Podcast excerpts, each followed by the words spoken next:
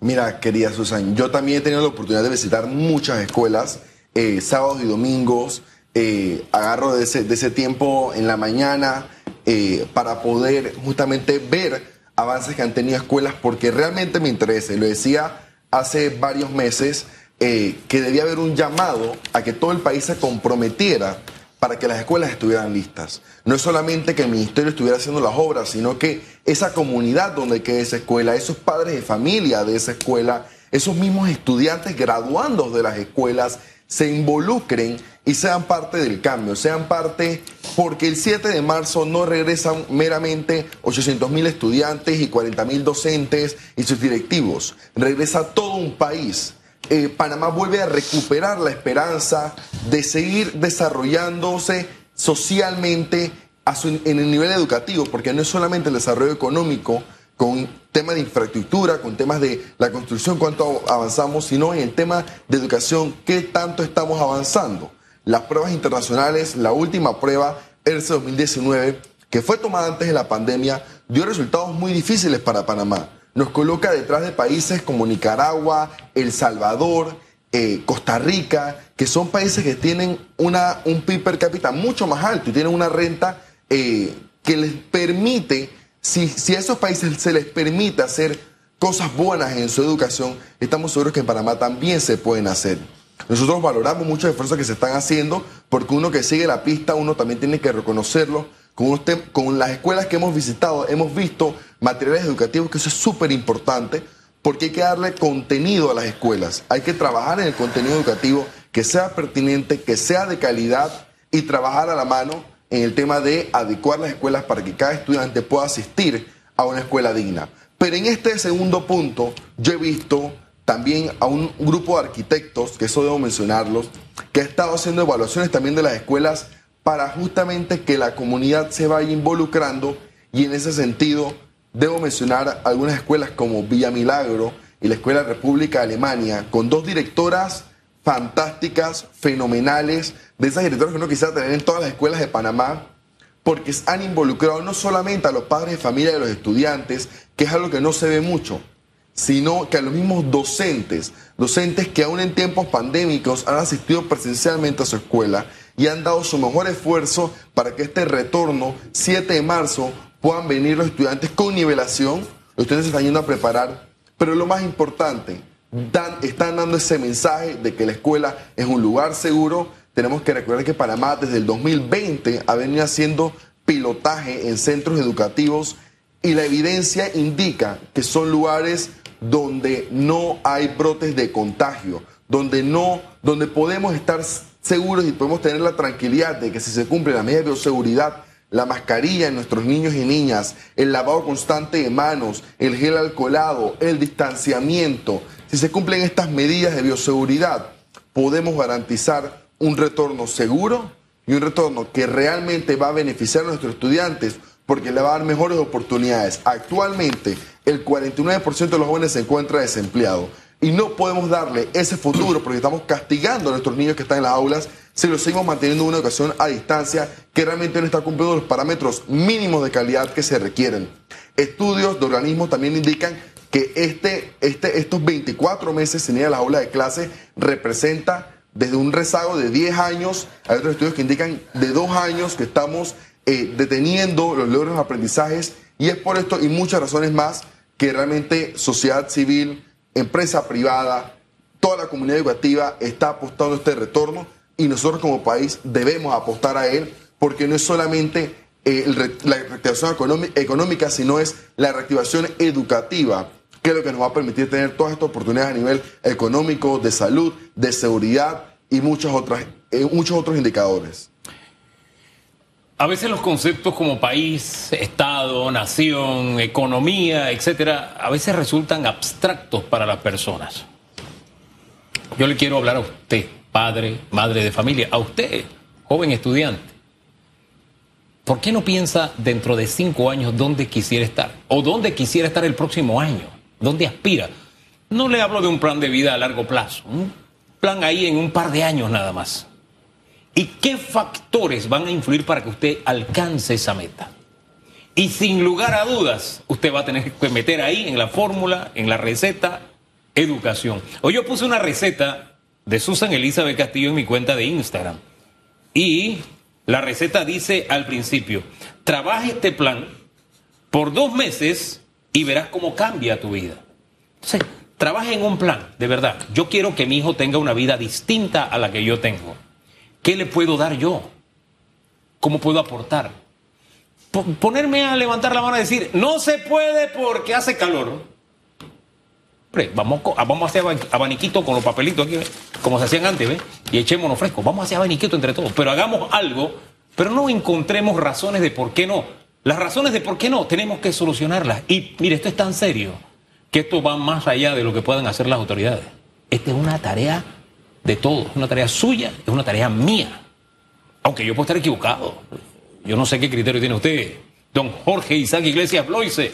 No, mira, totalmente, don Hugo. Yo pienso que este llamado eh, a este retorno también nos tiene que volver a, volver a centrar en lo que realmente es importante eh, y en lo que está garantizado, no lo digo yo, que da mejores oportunidades a nuestros niños y niñas, que es la educación. Históricamente, eh, Panamá ha tenido algunos rezagos en el sistema educativo y si no podemos apostar a este retorno, entendiendo que la realidad es la realidad, Panamá no estaba preparado para irse tantos meses de educación a distancia y hoy lo estamos retomando y ese retorno que debe ser exitoso y debemos tratar de que el 100% de los niños y niñas de Panamá regresen a sus aulas, es porque realmente estamos apostando a su futuro, futuro que hoy día estamos viendo comprometidos. 3.212 estudiantes fueron los que se graduaron en áreas STEM y son las áreas que hoy día están dando trabajo, son las áreas que hoy día tienen vacantes, las áreas de la ciencia, tecnología, ingeniería, matemática y arte. Estas áreas eh, que parecen del siglo XXI, pero tenemos que recordar que ya tenemos bastante tiempo en el siglo XXI, estas áreas son las que debemos ir fortaleciendo y debemos ir apostándole para que nuestros niños justamente consideren para que puedan tener mayor oportunidad de empleo, puedan tener un empleo digno, que es lo que estamos pidiendo en estos momentos, eh, no solamente para los jóvenes, sino para todo el país, pero que lo podemos garantizar es a través de la educación. Y para eso debe haber un compromiso de todas las partes. Yo no, yo no me puedo ir sin mencionar el compromiso que he visto también en muchos estudiantes graduandos que han ido a sus escuelas, que han regresado a las escuelas de donde se graduaron para ayudar a que esas escuelas estén listas, para ayudar a que esas escuelas estén con los parámetros eh, pertinentes para ese retorno. Yo espero eh, que ninguna escuela pueda tener, eh, digamos, la excusa, si se puede decir así, de no regresar porque no está lista. Porque si se tiene que llamar al ministerio, se llama, si se tiene que llamar a la comunidad, se llama, pero debe haber un compromiso de todas las partes, porque la educación no la podemos dejar únicamente en la responsabilidad de unos cuantos, de unos tomadores de decisiones. La educación tiene que ser responsabilidad de todos. Y a la medida de que todos los panameños y panameñas entendamos esto, estaremos avanzando como país. Y esto es lo que nos va a beneficiar a bajar la inseguridad y a escoger mejores tomadores de decisiones en las próximas elecciones. Porque educar a la población nos permite engrandecer como país teniendo mejores tomadores de decisiones. Y esto en, en muchos países que elogiamos, por sus líderes que tienen, por los tomadores de decisiones que, que encabezan estos países y encabezan la, toma de decisiones, justamente son países que salen mejor en los resultados de educación y que su población, eh, hay escuelas que en primaria están dando educación cívica, que en Panamá en efecto damos también cívica, pero que debemos orientar también hacia las responsabilidades del ciudadano ya que debemos comprometernos con cada cosa que pasa, no solamente con la elección cada cinco años. Es que mencionaste un aspecto que es importante. Al inicio con SAT hablábamos del beneficio de una persona, el éxito de su profesión, de ese niño que estudia. Pero también ese niño que estudia tiene la capacidad de elegir mejor a su diputado, a su representante, a su alcalde y a su presidente, porque a muchos políticos le conviene la ignorancia de un pueblo porque así los enredan y toman decisiones abruptas.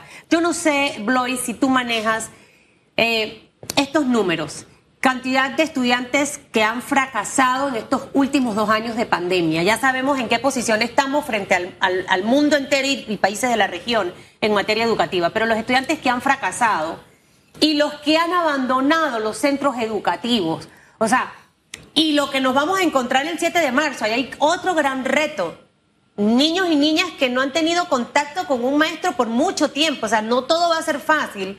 Y creo que con este escenario no hay que desanimarse, pero creo que es importante reconocerlo, aceptarlo y que sobre eso tengo que trabajar para recuperar a los que se fueron, para tratar de que mejoren las notas los que fracasaron y que aquellos que han perdido esa relación puedan nuevamente tener esa confianza de estar en un aula de clases con niños y profesores.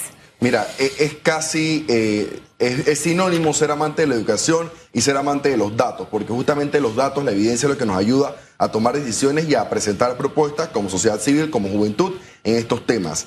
Eh, los últimos datos eh, que sacamos fue para el 2020, la cantidad de matriculados. Y para el 2020, si lo hacemos eh, como si fuera un grupo de 10 estudiantes, de cada 10 estudiantes que entraban a primaria, que se matriculaban en primaria, solo 4 se estaban matriculando en premedia, 3 en media, y de este grupo, eh, solo uno se gradúa. Este, a este número considerable de estudiantes tenemos que incluir otras modalidades, eh, el tema de otros, eh, otros estudiantes, perdón, que están en otras modalidades, pero realmente es un número que nos preocupa. Sabemos que el tema de deserción escolar apunta a más de 10.000 estudiantes por año, pero no es un número que tenemos ahora en pandemia, es un número que teníamos desde el 2018-2019 que anualmente venían quedando rezagados más de 10.000 estudiantes. Pero en muchos de esos casos tenemos que estar eh, anuentes, que no es porque el estudiante quiere dejar la escuela. Eh, en muchos casos yo los llamo eh, que han sido excluidos del sistema porque son estudiantes que como no cuentan con las competencias básicas de lectura, matemática y ciencia en los primeros grados, llega un momento en que al no comprender lo que se está dando en la escuela, simplemente pierde el año, pierde la materia y, digamos, por, por falta de ese apoyo de padres y comunidad educativa en general, no retorna y eso es lo que debemos apostar todos, a que el 7 de marzo todos los estudiantes estén en las aulas. Tenemos que apostar por eso, tenemos que caminar en esa dirección.